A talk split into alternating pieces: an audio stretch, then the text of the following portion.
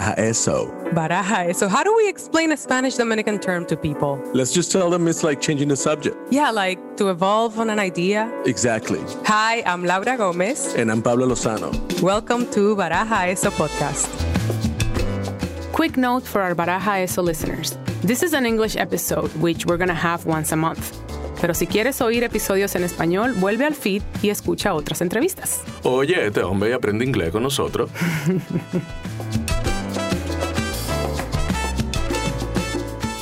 Pablo, um, when I talked to you about this podcast, I thought um, I wanted to have some interviews in English because, uh, first of all, the amazing relationships that I established in the US and also I think a very interesting audience out there mm-hmm. that I didn't want to leave on the side. Of course. So this conversation in particular is with someone who, in a way, changed my life.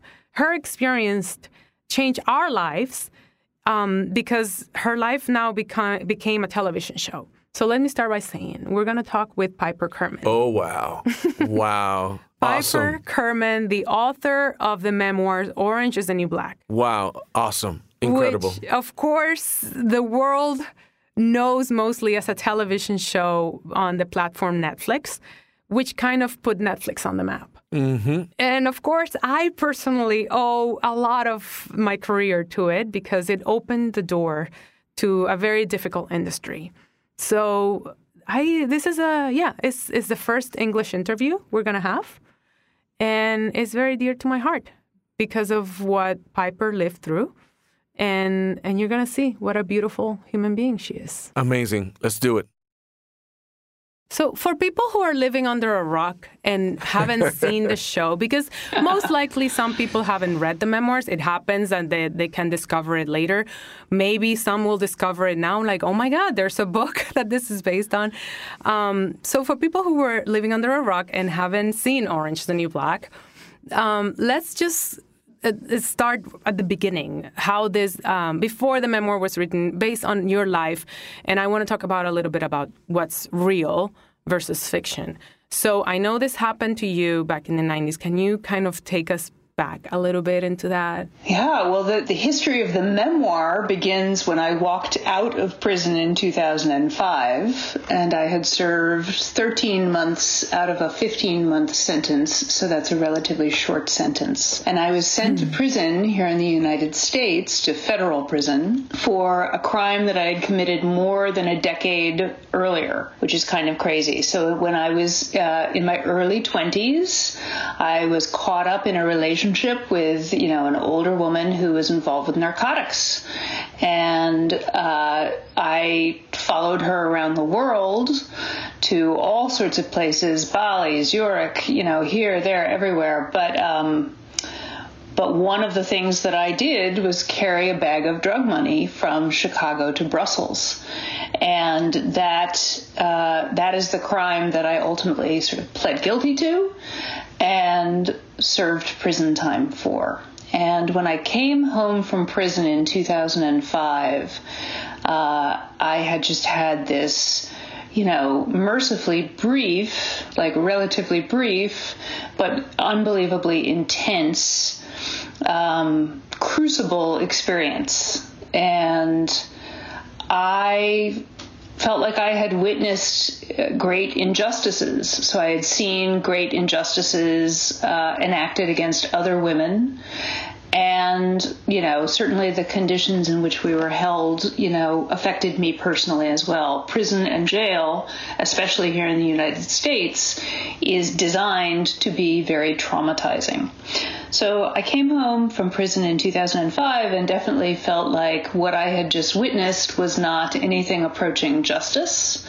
And I also felt that if more people knew what was really happening in you know, not just American courtrooms and prisons, but also out in the streets, that maybe people would think and feel differently about the millions and millions of people that America has chosen to put into prison, into jail, into detention.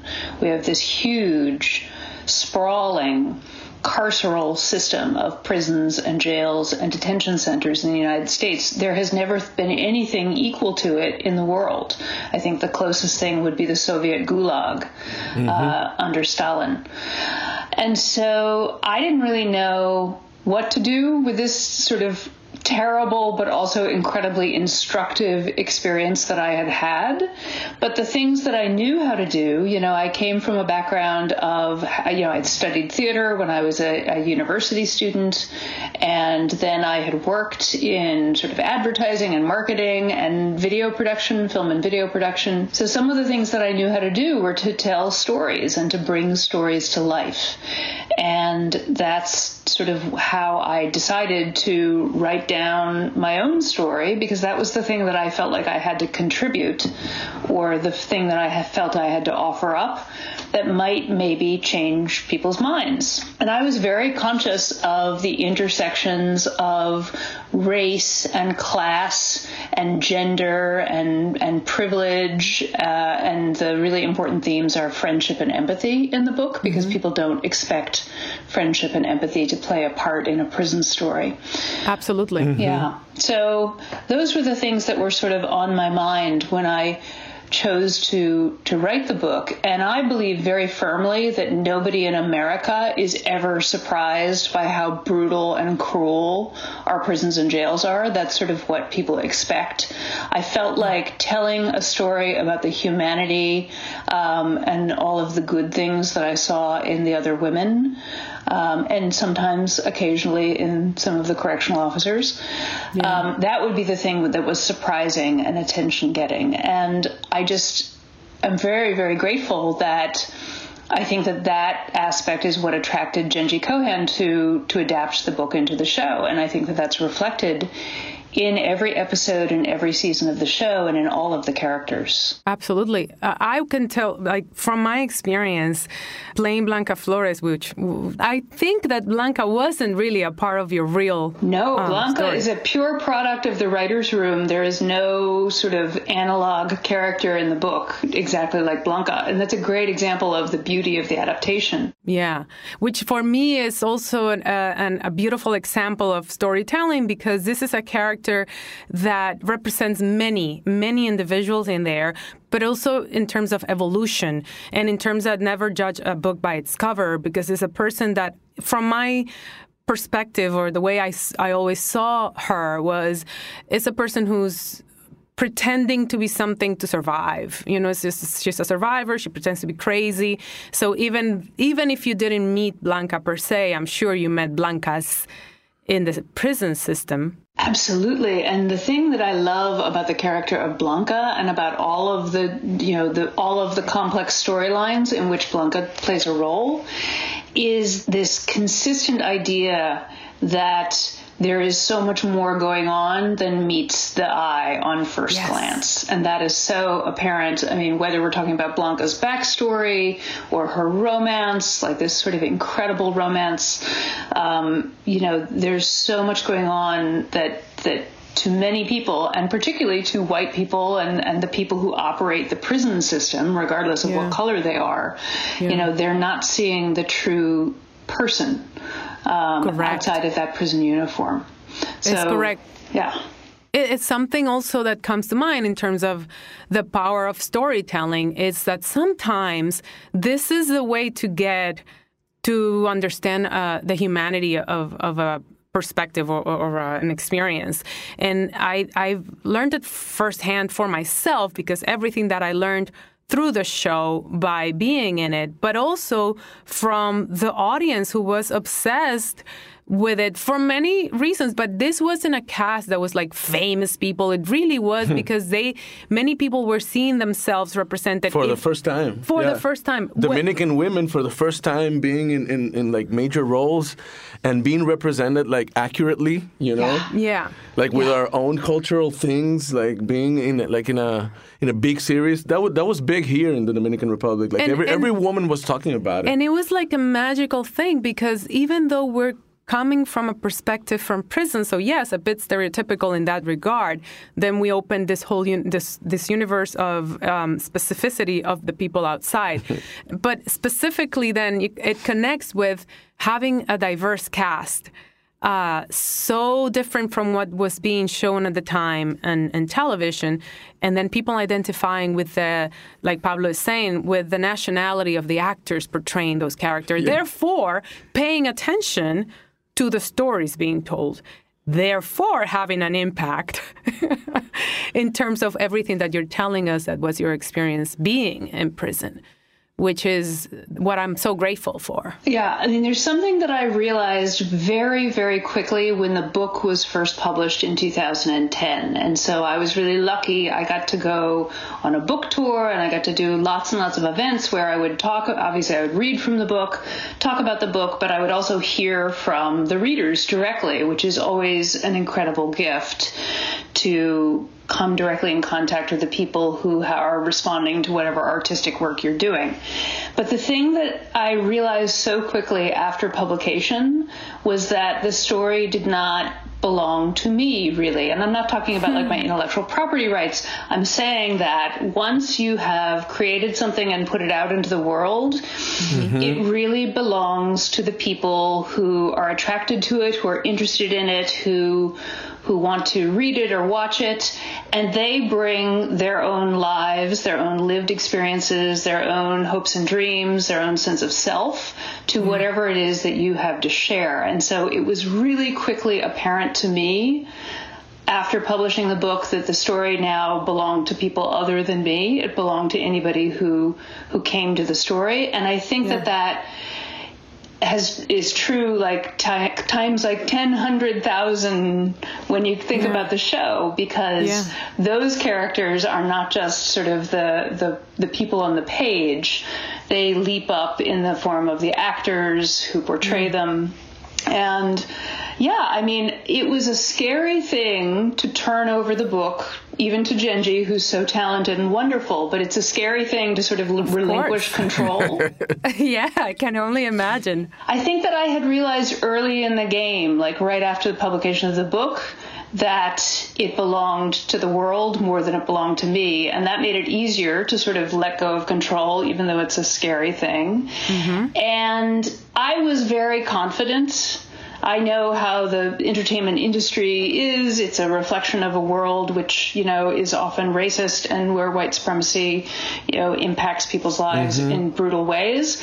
And yet I knew that you couldn't actually do a successful prison story or a good prison story, I should say, yeah. without it being very diverse uh, yeah. in every imaginable way. One of the things that I like about the show is not only does it have sort of racial diversity or ethnic diversity, but there's old women in the show, right? Yes, like we don't yes. actually often see yeah, women, awesome. women characters who are, you know, who are yeah. 60 plus. Yeah. Yeah, right? yeah, yeah, yeah.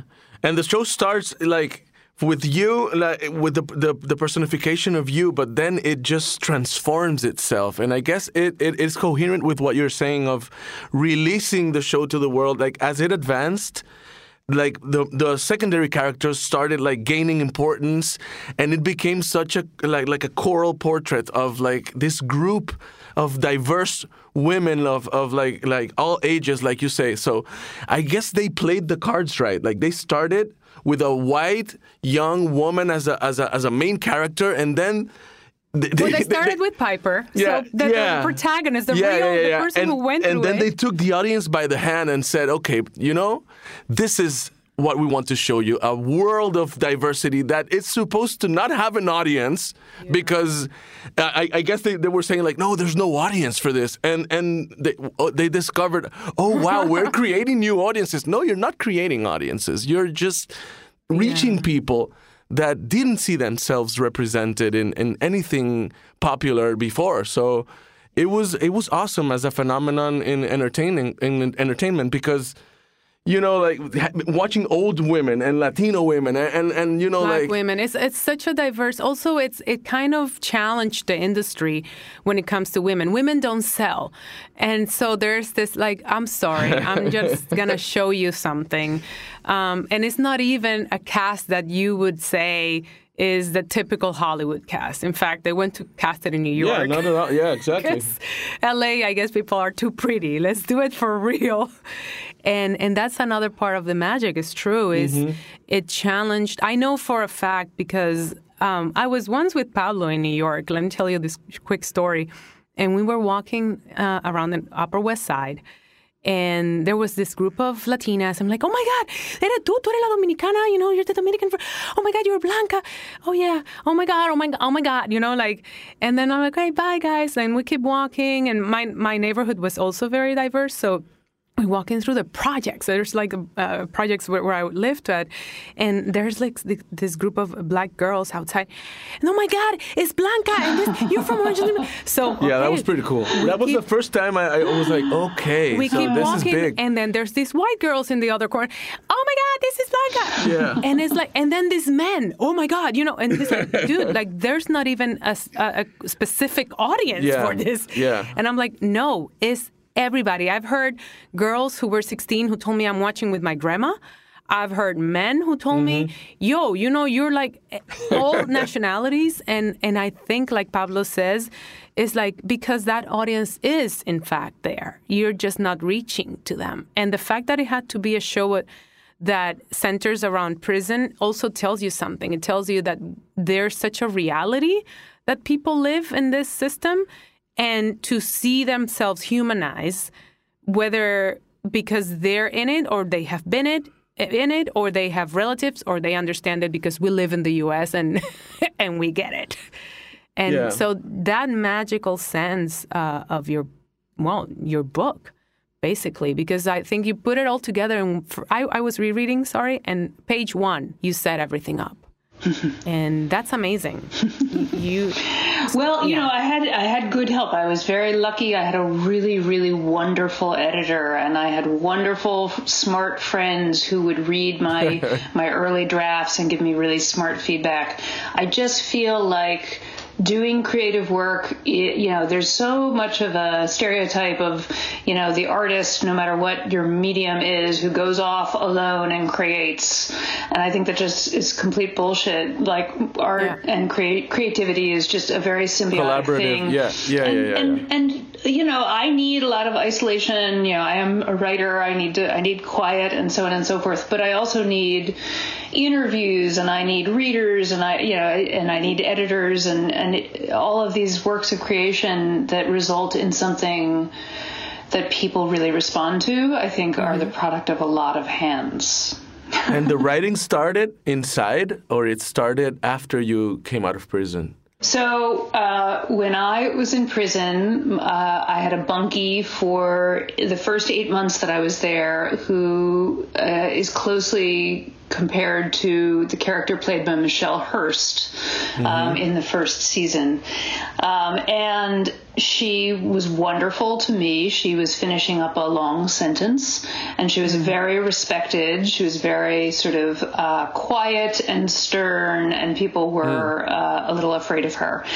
And but she took she took me under her wing and was really kind to me. And we lived in this creative. You, I mean, you've you've read the book, so you know we were we lived in this sort of crazy, chaotic dorm. There were always some kind of craziness going on, and every now and then something would be jumping off. And she would turn to me and just look at me and she'd say, Bunky, go home and write a book. and I would go, oh, ha, ha, that's funny. But after I came home, I think I was in a situation, first of all, where I didn't know what to do with this uh, knowledge and experience and the things that I wanted to bear witness to. But also, I got a lot of encouragement from other people. So I didn't really start writing the book in earnest until after I was released. Um, Okay. And I had two years of probation, and actually, immediately upon completing my probation was when I really got the green light to sort of say, okay, you've got a book deal now. Now go write a book, Wow. finish it. I had been doing writing in the intervening two years, but I think one of the things that was invaluable to me in working on the book were copies of the letters that I sent to my friends. That was my next question. Exactly. Yes. Yeah, so I was course. so fortunate. So uh, I I got a lot of mail. People, a lot of friends on the outside, and even sometimes strangers I didn't know, were writing letters to me. And mm-hmm. my philosophy in prison is if you get a letter, you damn well write a, write those persons back because like a letter is so precious. Like mail call is a Oof. big deal.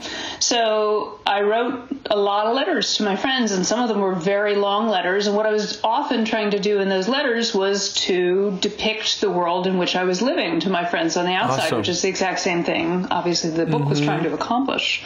So many of my friends saved my letters, and when I decided to work on the book, they photocopied them, wow. sent them back to, sent me the, the copies. And in many cases, you know, some in some cases, like there's a there's a chapter where the Red Sox win the World Series for the first time, you know, since breaking the curse.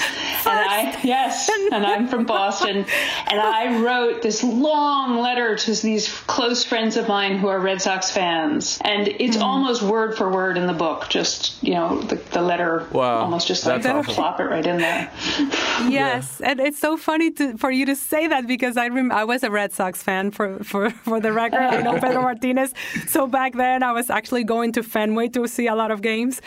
And for you to say this, like, I remember those times. And I think we take these things for granted at this point because it's been so long. But living through this, you know, I still.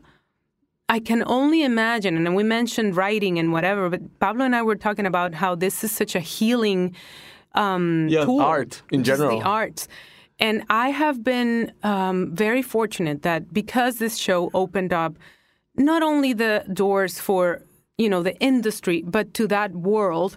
Um, I've been uh, in association with organization after the, you know the show started. We were reached out a lot, and you have to, and I would love for you to talk about Women Prison Association. But I, for instance, uh, collaborated with a few organizations where we worked with women who were formerly um, incarcerated and we were doing theater, you know, and we were going to present it in prisons. So um, these women actually had this healing f- uh, process to also be a part of storytelling. And now with like the added element of, of having lived through it and, and kind of survived it. So I know, and I guess I wanted to connect it with your work after because you really used this experience. This is not something that just happened to you and you wrote a book. You've been very involved with advocacy and, and activism based on the experience that you saw and based precisely on this privilege that you know to have. Can you tell us a little bit about that and, and your role in, in the organization? Well, I mean, there was definitely a part of me when I when I thought about like you know I was I was encouraged to write about the experience and I thought about you know do I want to do this? Do I want to write a book you know about something that many people feel shameful and embarrassing? You know this terrible you know lapse in morality and judgment and the consequences that went with it. But there's certainly a part of me which is like, I'm going to write a book that's going to mm. be like a giant fuck you to the Federal Bureau of Prisons. so I'm not going to lie, like that was part of it. But, mm-hmm. but yeah. unquestionably, awesome. like the work, the labor, the, the effort of the book was to create a story that was persuasive right? A story that yeah. persuaded people to see the world differently, to see particularly a group of people differently, but also this this broader system differently. Um, so that was always sort of, uh, you know, when I teach writing in prisons now, I spent uh, more than four years in Ohio teaching men and women. And one of the things that I always talk to my students about is what is the intention of your writing? So the intention mm. of creative work, I think, is very important in that you know there's lots of different things that, that the work can do. It can entertain and it can do multiple things not just one thing. So it can entertain it can inform it can galvanize people to action. Like there's all kinds of different things um, that intentions that we have. And doing the work is hard. And so when you sometimes get lost and you know right now I'm I'm lost in this enormous long manuscript which is very messy. And sometimes I feel quite lost like lo- literally lost. I know a little bit. yeah, I know yeah. a little bit about that. Right. You go, yeah. Yeah, yeah, oh, yeah, yeah, I know you're a writer. you know Yeah. the, the experience. You go back to your intention. and- Exactly. yeah, yeah, yeah, yeah. Exactly. So you have to go back to your intention. So the intention of the writing for this for for Orange is the New Black was always very clear to me. And so I was really fortunate that prior to and during the writing of the book, I was doing work on other aspects of the criminal justice system or the criminal legal system, like public defense work, and I was volunteering with the Women's Prison Association and doing other things. And that work also continued to grow my knowledge and my expertise above and beyond just my own empirical knowledge. Um, so that was good. And then I was just so grateful that the book did find readers. And then I was grateful on time, top of grateful about the show because a, a, a TV show, a successful TV show, re, yeah, like the the most best selling book in the world reaches a fraction of the number of people that that television and filmed entertainment has the possibility to reach. And so that was something I was conscious of. I remember um, my husband was uh, when when the book first came out and it was in question, like, oh, someone w- might adapt this. Like, how would that be? He's like, oh, it should be a movie. It should be a movie. I was like, no, it should be a series.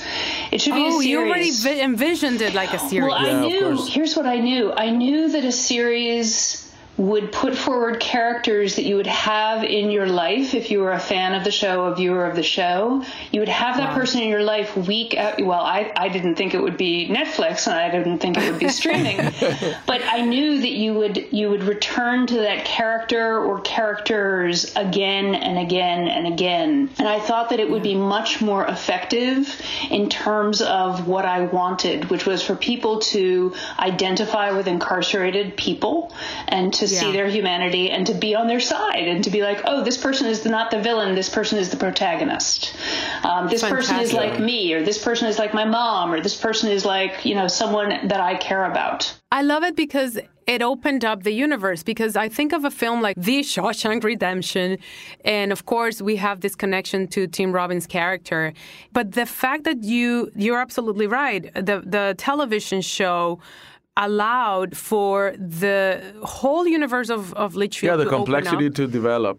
and to have characters really open up and and everybody had their favorites and their non-favorites because we also have the i know for a fact the people who love piper and people who don't love piper Sure. you know and and the people who love uh Blanca, Blanca and blossomed like in, Yeah. in, in, in, in fifth season. Like Many people write to me. I would have never in a hundred years would think that Blanca would grow on me. I've, Yeah. I've, I've had emails from not emails, but Instagram messages from guys. It's like, you know, I kind of have, you know, I have a crush on Blanca. I don't know why. and and ironically, is like th- I She's always sexy. say, I always say she had the healthiest love story She, of the she does. bunch. She has a, a, an absolutely beautiful love story.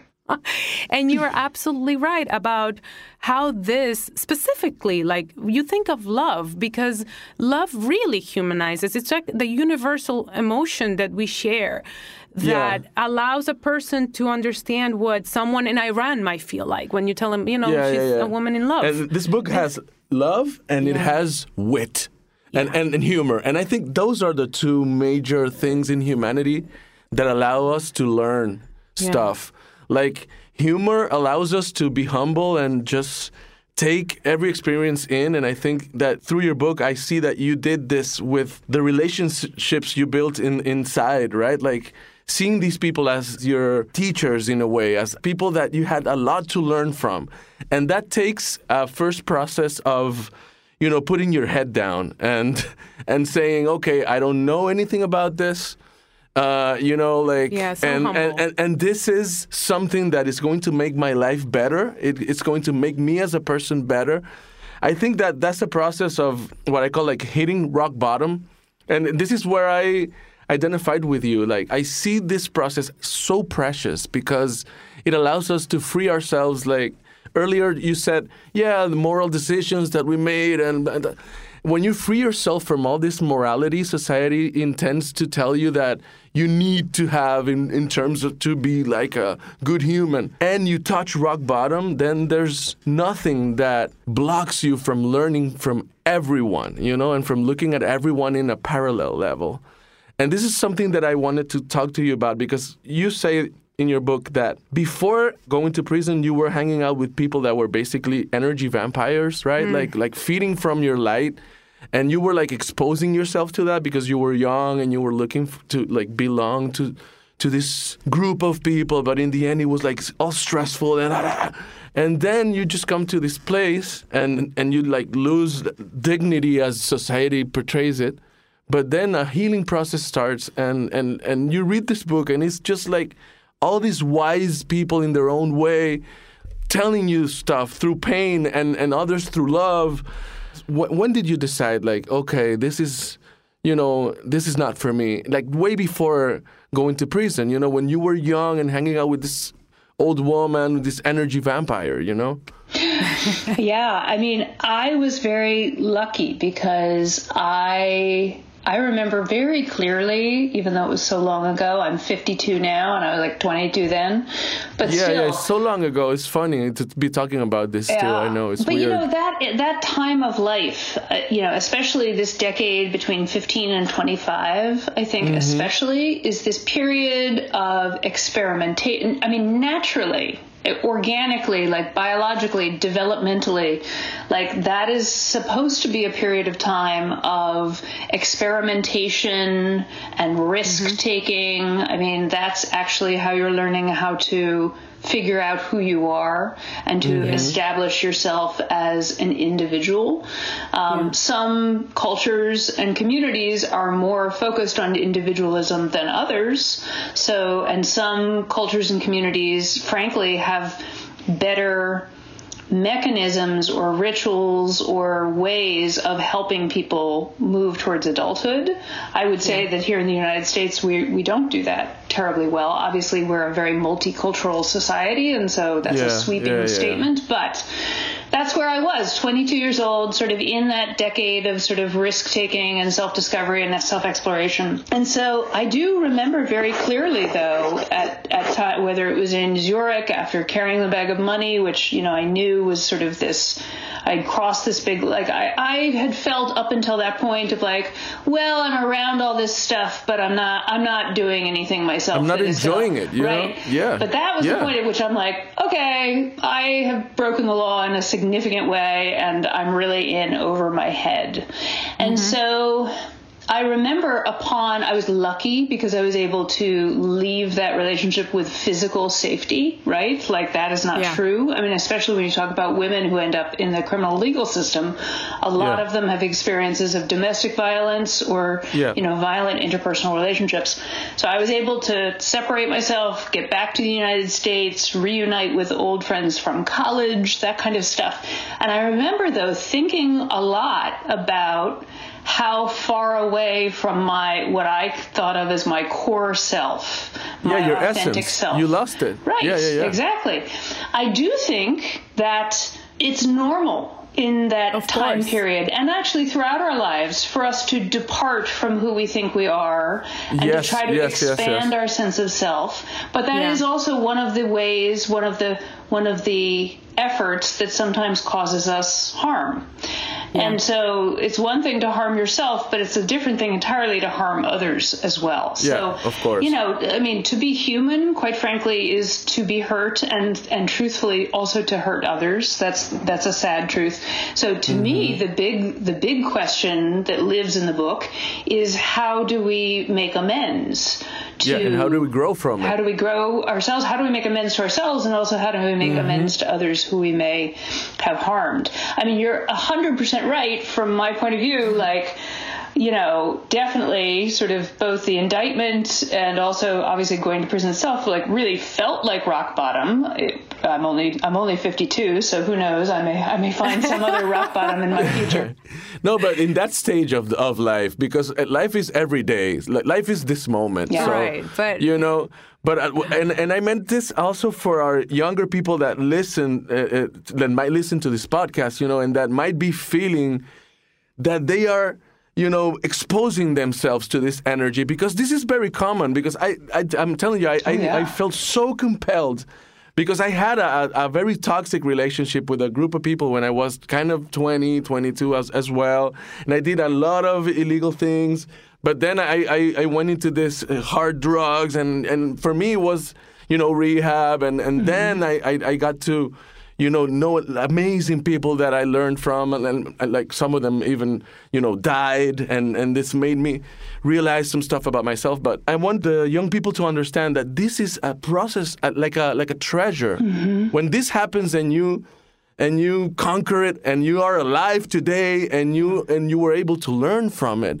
you're one of the of, of the lucky few that survived this, you know, and and evolved. And, and, evolved. And this is for me, it's a treasure. I mean, for me, it's like being able to talk horizontally with the guy that is selling you a coconut in the street at the same level that talking with a PhD mm-hmm. from Harvard because you know that You've been down. You've, no, and, and, and you know that you can learn from anyone. Anyone, anyone. because yeah. everyone is I- infinite. Yeah. yeah. You know, and everyone is like has their wise side. You know, so for me, this is also something that the book is like really, really relevant in in this way. Well, I I think that what you have put your finger on is that you know we are such a success fixated society. You know, everything is yep. so fixated on, you know, material success or, you know, other forms, you know, other anointments.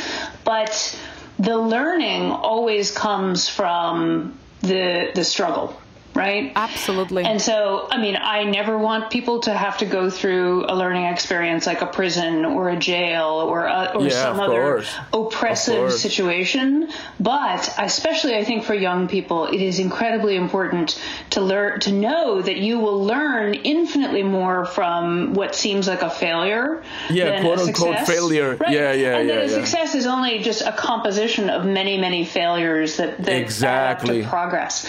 But you know, the other thing that was really important for me during the experience of incarceration, which I hope comes through in the book, is this question of oppression, right? Because I, sort of a blonde, college educated, like white lady, was very firmly placed into this class, a group of people who are unquestionably being oppressed. Like you can't think of a more sort of oppressive, yeah, of patriarchal, racist, you know, horrible setting than a prison. And so, one of the things that I remember thinking about a lot during the time that I was incarcerated is that this system really wanted me to believe the worst about myself. And this system was really built to try to elicit the worst behavior out of me and anybody else there. And so, for me, being good, like, and not being good like following the rules, but being kind to other people yeah, yeah, yeah, and yeah, trying yeah. to be my best self every day, even though, you know, I'm in this shitty prison. That's revolution. That's the revolution. We were talking about this, Lara and I, the other day. Exactly that. Yeah. Well, we were saying how it kind of in not only the structure of prison, but kind of in the structure of society. The real revolution is, Is being, being happy. kind, is And is, being is happy, learning yeah. how to be happy and and uh, and help people be happy, because this system, prison is like an amplifier of this, but the system itself, because it's based on this quote unquote success necessity, Yeah. it feeds from you know like from this fear of not being enough. which is to accept you know your weaknesses and i think that it does come across in your book when it, comes to the system It absolutely. That's like the main thing Yeah. in your book. Is like the real revolution is to be the best version of yourself. yeah And make the best of the situation in terms of being kind. You mentioned kindness. Yeah. And it's really emotional because that is, I, I think it's the key. And seeing you, like, I, I can see you up front because I see you in the screen. I can confirm that you are this kind of person of light. This is the true revolution. And I think it comes across in your book. Of course it does. and in your work because i think the again i don't take this for granted i think the fact that you are really advocating and when we are in this position of having a platform you know what do you do with it? And many times i know as an actor you're like oh you know they tell actors maybe not to talk too much. It's like well i have something to say and you as a writer and as a person who went through this mm-hmm. who- who knows the privilege of being educated and to understand that the system wanted to do this because so many people and i guess that's where you were going don't have that kind of awareness. At some point it does crush them it does take their essence and their soul. And of course, the system wins, right? And it, it perpetuates slavery Yeah, this yeah. way. Um, you're an animal, that's where you belong. It makes us believe that people are animals. This is something else. I'm sorry that I'm talking so much, but I guess something else I want to connect about your book, our show, and the system is that it is, and it's everything that I learned um, from it the, the fact that it is perpetuating slavery, um, the fact that that is um, a confirmation of what a, a, whole society has been saying, and in a way, I connected to the Trump presidency. You know, he was just a, a kind of a spotlight of everything that was wrong, and we were like, oh, as long as we're uncomfortable, I don't want. to. We don't need to talk about this. No, this needs to to talk about mm-hmm. because this is not from these times. This has been happening and yeah. and so from from this experience um, i guess the light that you have found aside from all the darkness in prison uh, are you still connected to some of these women in any way? Oh, you women that I was incarcerated with? Yes. Uh, yeah. yeah. It's um, it's it's a fascinating thing because now it has been, you know, I was released from prison in 2005, so it's been you know a minute, and so there are women who I stay in touch with, you know, in sort of that casual way, like we're connected on social media. Like, thank God for social media in, oh, yeah. in that mm-hmm. regard, um, because it's a wonderful way for me to easily be in touch with lots, with frankly any any women who I did time with mm-hmm. who want to be in touch with me. But for some of them who were really close to me or important to me for some reason, to be able to sort of see these moments of their lives as time goes on is amazing. So uh, there's a woman who's described in the book from the electric shop um, who, you know, I've gotten to see her grandchildren get born. Mm. Yeah. She lost her mother to COVID during the pandemic, which was tragic. And so to mm-hmm. sort of know that that was going on for her. And, you know, there's another woman who was on the federal airlift with me. I don't know if you recall that part at the end of the book, but, you know, she, I was really, really close with her cousin, but mm-hmm. she's the person, you know, who, who, has actually ended up staying in touch over time. And her, it's been fascinating to watch her. You know, she lives in New York City. For a while, she was driving an Uber, and then she got her commercial, you know, driver's license and she started driving a truck, which of course was yeah. much better paid. And now now she's starting to like talk on social media. She's like, I'm getting interested in the stock market. Like, you know, everyone should figure out how to invest their money. Like, it's just fascinating to me to watch. Yeah, crypto, you know, crypto. Quite evolution. Yeah, I mean, but she's a smart cookie. like, she's a smart, smart lady, and just sort of to watch her. You know, she came home to you know not a not a prosperous situation, but like she is a survivor and a smart cookie, and like to watch the progress she makes and to be in touch with her. And I also yeah. have other friends who I'm very, very close with who, you know, our families go on vacation together. You know, like I have a really dear friend who I was incarcerated with. And, you know, the irony is we actually became closer friends after our release. We, we were friends. We lived in the same dorm and we, we were coworkers. But after she came home, you know, I didn't have that many people in my life who really understood exactly what it was all about. And so, oh, of course. But she, you know, our kids, you know, our kids know each other and we go on spring break together. And so. Let me go back to that moment because again something people living under a rock you are actually um, you married larry who in the show um, was portrayed by Jason Big, Jason Biggs. Sweet Jason and, Biggs. wonderful. and you know, I guess I, am very curious in this process of fiction versus reality for you.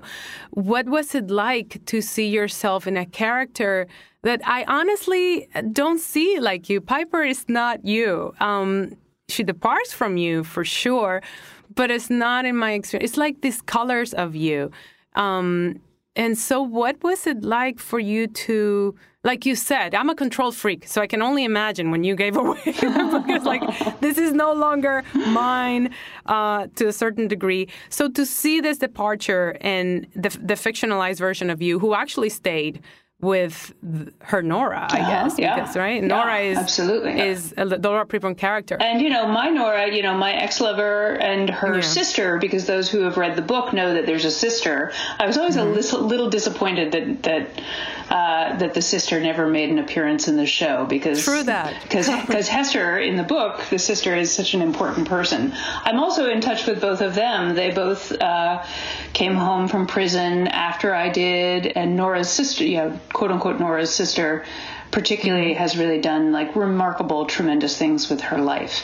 So Oh, wow. yeah, I mean the process of watching the adaptation is fascinating. You know, I changed the names in the book of all Yeah. of the people, with the exception of Sister Ardeth Platty and Mm-hmm. one of the other political prisoners, because there were political prisoners um, in prison with me.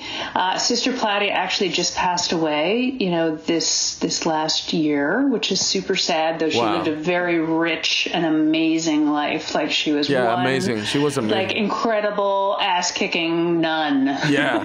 Hell yeah.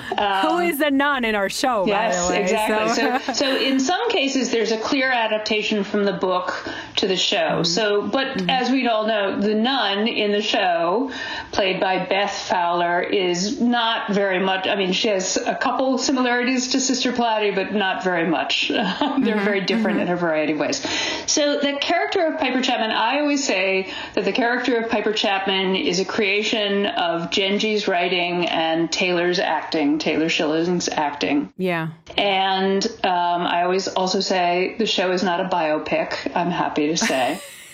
Uh, I feel Yeah. like I feel like Jenji did great, smart things with the character because the when we think about filmed entertainment, when we think about all the television and film that we see, particularly in the United States, you know, the sort of the the blonde protagonist, the blonde heroine, is sort of the the most familiar thing to us. Jenji, I think, famously said in an early interview that she saw that character as a unicorn, as a as a Trojan horse, and a Trojan unicorn. horse, right? correct. This Trojan mm-hmm. horse to sneakily get the audience to pay attention to the show, so that she could Yeah. break it open and tell all these much more interesting stories. But I think the thing that she did with the character, which is so important, is uh, that the character becomes a focus of of uh, analyzing white privilege or or dramatizing white privilege. Because again and again and again with you know that character either you know operationalizes her privilege or just benefits from it passively. And that's exactly the way the world works. And it's really important for us to see that in a dramatic fashion that is not sort of a lecture or medicinal, Yeah, or a moral- but is yeah. a story that we like and that we care about. And and why shouldn't she be the villain sometimes, or or maybe all the time, right? In, Mm-hmm. in fact, that that what Pablo was talking about, and you were mentioning, you know, that that sort of uh, toxic relationship. All these characters, individually and collectively, became iconic. Mm-hmm. You know, it's and and, and part of of history because we are depicting a reality in a way. So what you're saying it, it makes so much sense because we're also talking about toxicity, the culture of, of prison. Then we go on to analyzing even uh, you know the immigration system and becoming also another source of income for the government, uh, which I that's a whole other topic. That's a whole other podcast. That's a, a big, whole other That's a topic. big topic, though, and I was Yeah. ecstatic. I mean, there are aspects of uh, the crimmigration system that that bubble up in the book, but in Mm-hmm. the book, you know, I talk briefly about the fact that there's a special unit at the Danbury prison that was holding uh, women who were separated because of immigration cases. But I never Mm. came in contact with those women; they were held completely separately.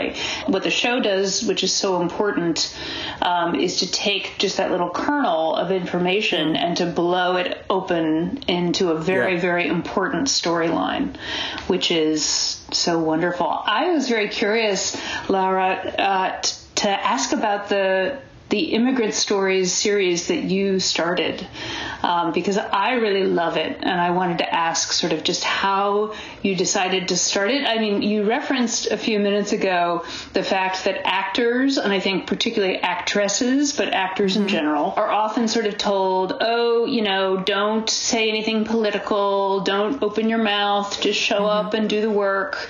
But I really thought that that was a beautiful, beautiful series and beautiful work, and I wanted to hear a little bit more about how so nice. how you started it.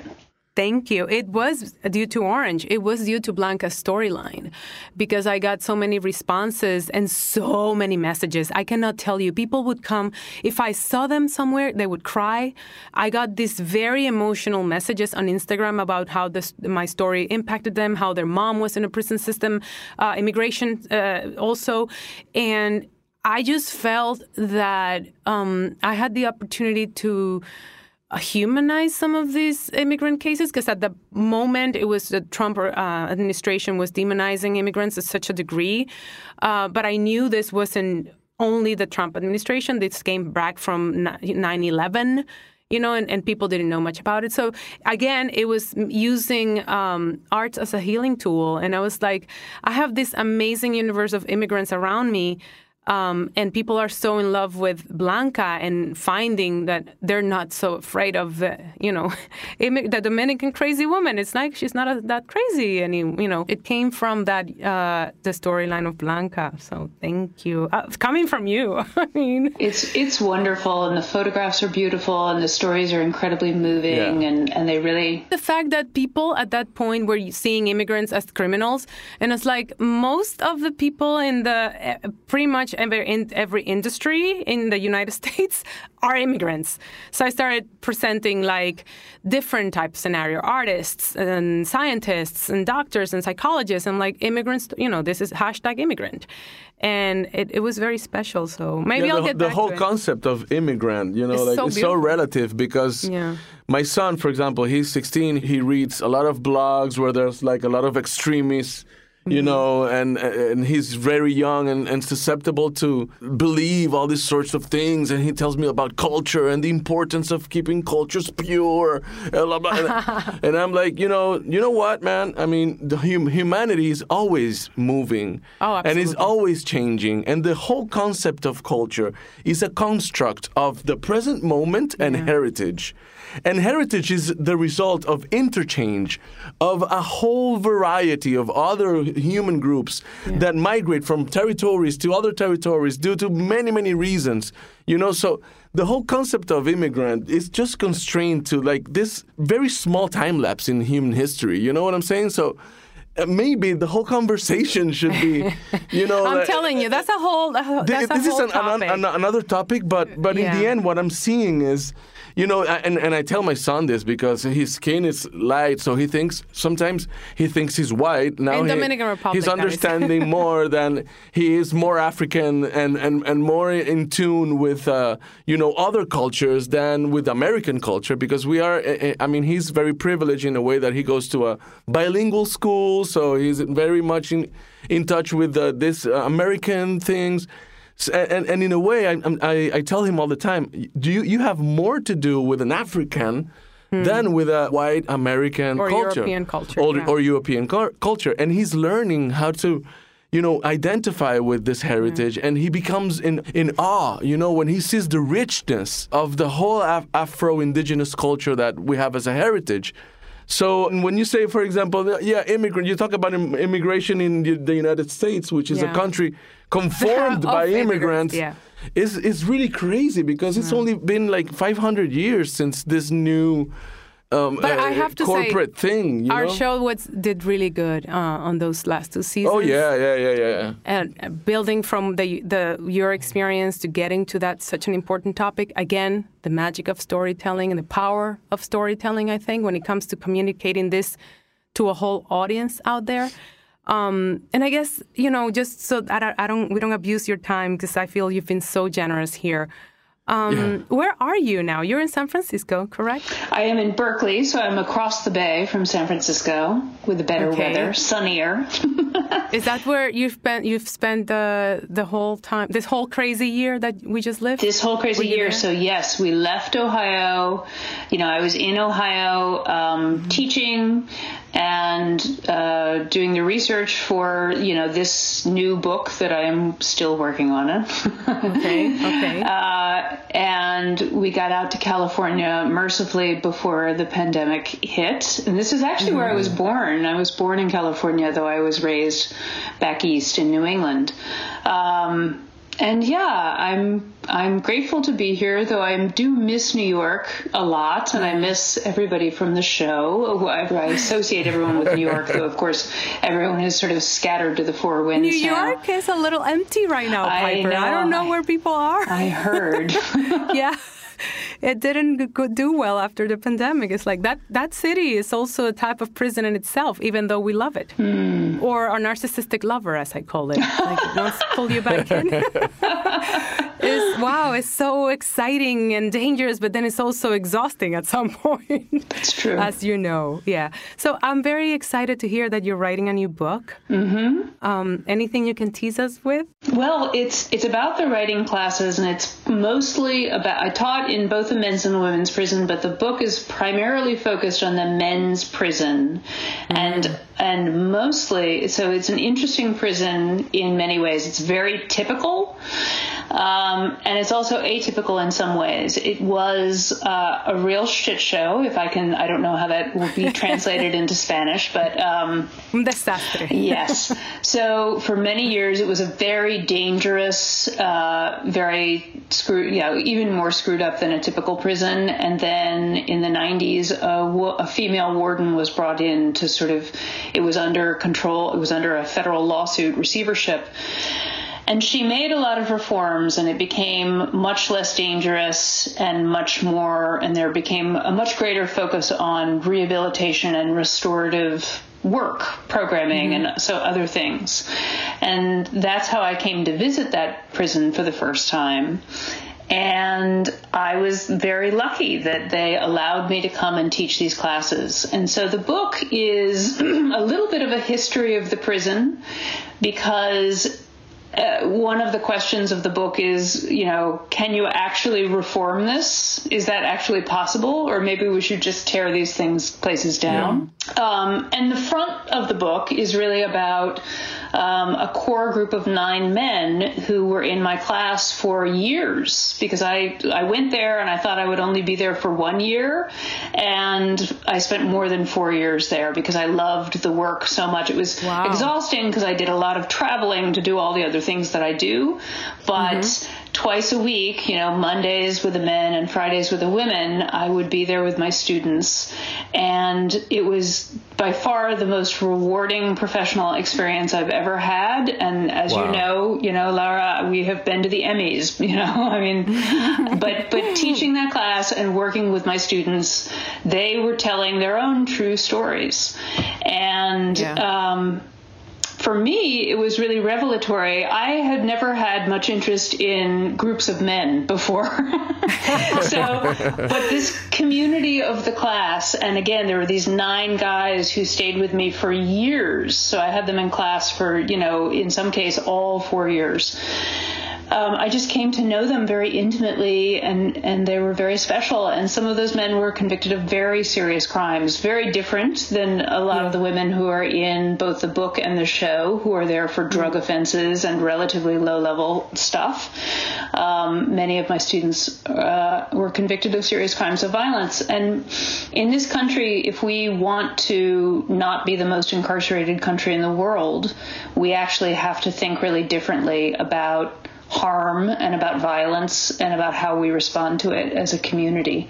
Um, and about the essence of what the system should be, which, which is, I, yes, there should be crime crime and punishment, right, for specific things. But it, there should also be a space for Reform. humanity to grow and yeah. for, for, for you to learn from that experience and mm-hmm. find your humanity. And I guess what I'm hearing from that is you didn't find. Uh, just men, you find human beings. Absolutely. Vulnerable And you beings. found their essences. So it didn't really matter. It has happened to me. Yeah, very vulnerable human beings who, just like the character of Blanca, do not mm-hmm. present in that way at all. Right? Yeah. So it's been um, a very difficult book to write, a very challenging book to write in a lot of ways. It's, it's sort of stretching me both on that sort of, you know, repertorial journalistic front, which is not what I'm trained to do. So I'm sort of stumbling along.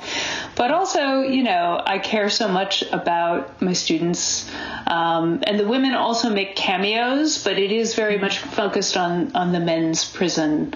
Um, I love it. And you've now you have both sides.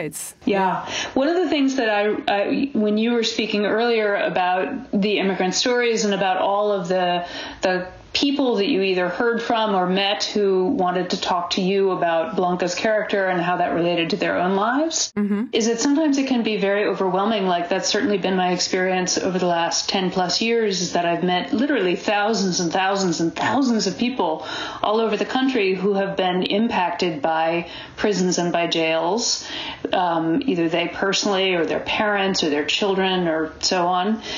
Um, but and sometimes it can feel overwhelming and sometimes i feel like oh my god i'm you know what can what can we what's to be done? You know there's there's so much hurt and suffering and so much state violence that is Yeah. visited upon people. Back to sort of this question about immigration and why do we have borders at all? But what i have learned is that people need an opportunity to talk to somebody like you or to somebody like me or just to anybody else about these difficult experiences and have them recognized. Yeah, Right? that's And it. th- this- Validation, basically. Yeah, that, that simple validation and, and that feeling Yeah, that, that they relate to. yeah, and also that they can speak about these things without shame. Yeah, that we exist and you can understand my my human Mm-hmm. Yeah, the basic the Not basis judge is me. Yeah. sharing. I, I what I take from this conversation is the importance of vulnerability and sharing. Yeah. And I th- when you said that you don't wish that people get to go to prisons, you know, to learn how to how to grow. What I can say to you is, uh, Piper, through your book, I you already did that for me, you know, and uh, and for this, I'm very grateful to be able to take that experience and through your sharing and through your, you know, commitment to to to to spread this message, then I can take these lessons for my life and for my own uh, learning path. And this is what I take from this. Yeah, and from your experience, also, like you said, you have in a magical way given voice to many voiceless people, or at least people who don't have the platform to express themselves, but found themselves being represented and understood and humanized. And I think that's um, that all came from the memoirs, Orange is the New Black. um, so thank you for being so brave to put it out there, um, for being so vulnerable and human about your experience and for like Pablo said, being so kind. Well, Just by the way, my parents love you. oh, I Oh, yeah, your yeah. parents. How are they? Are they good? They're good. They're good, and, and they knew I was going to talk to you. And you know, they're always like, "Wow, she was so kind," and you were, Oh. and took us to our your favorite spot in San Francisco, and we will always. Well, they are really lovely people, and I'm glad to hear that they're well and healthy. And uh, And your family's good. Everybody's good. Actually, we just have had, we are in the midst of uh, a steady march of grandparents because my son is 10, and of course, he saw none of his grandparents for all this time since the shutdown. So Yeah. my father came first, then Yes. my mother and my stepfather came, and now on Thursday, my in laws are arriving. So Oh, slowly but surely, we go back to life. it's Yeah, yeah. nice. It's really wonderful. Thank you. Thank you for being here with us. Oh, thank you for having me. It's so great to talk to you.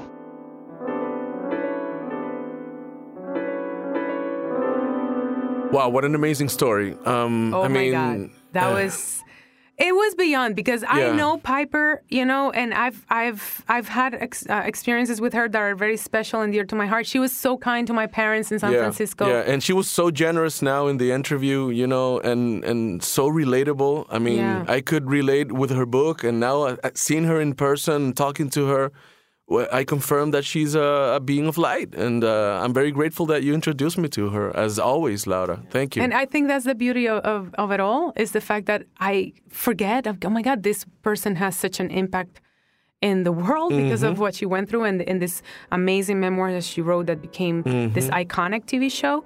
Um, and then she's also so humble. Mm-hmm. so that was uh, that was nice. That was a very nice conversation. Awesomeness. Escuchen Baraja Eso en cualquier plataforma donde escuchen podcast. Y suscríbanse en Spotify, califíquennos, déjennos reseñas en Apple Podcast y compartan y síganos en nuestras redes sociales. Arroba Baraja Eso Podcast, arroba bj.lozano. y arroba ms Laura Gómez.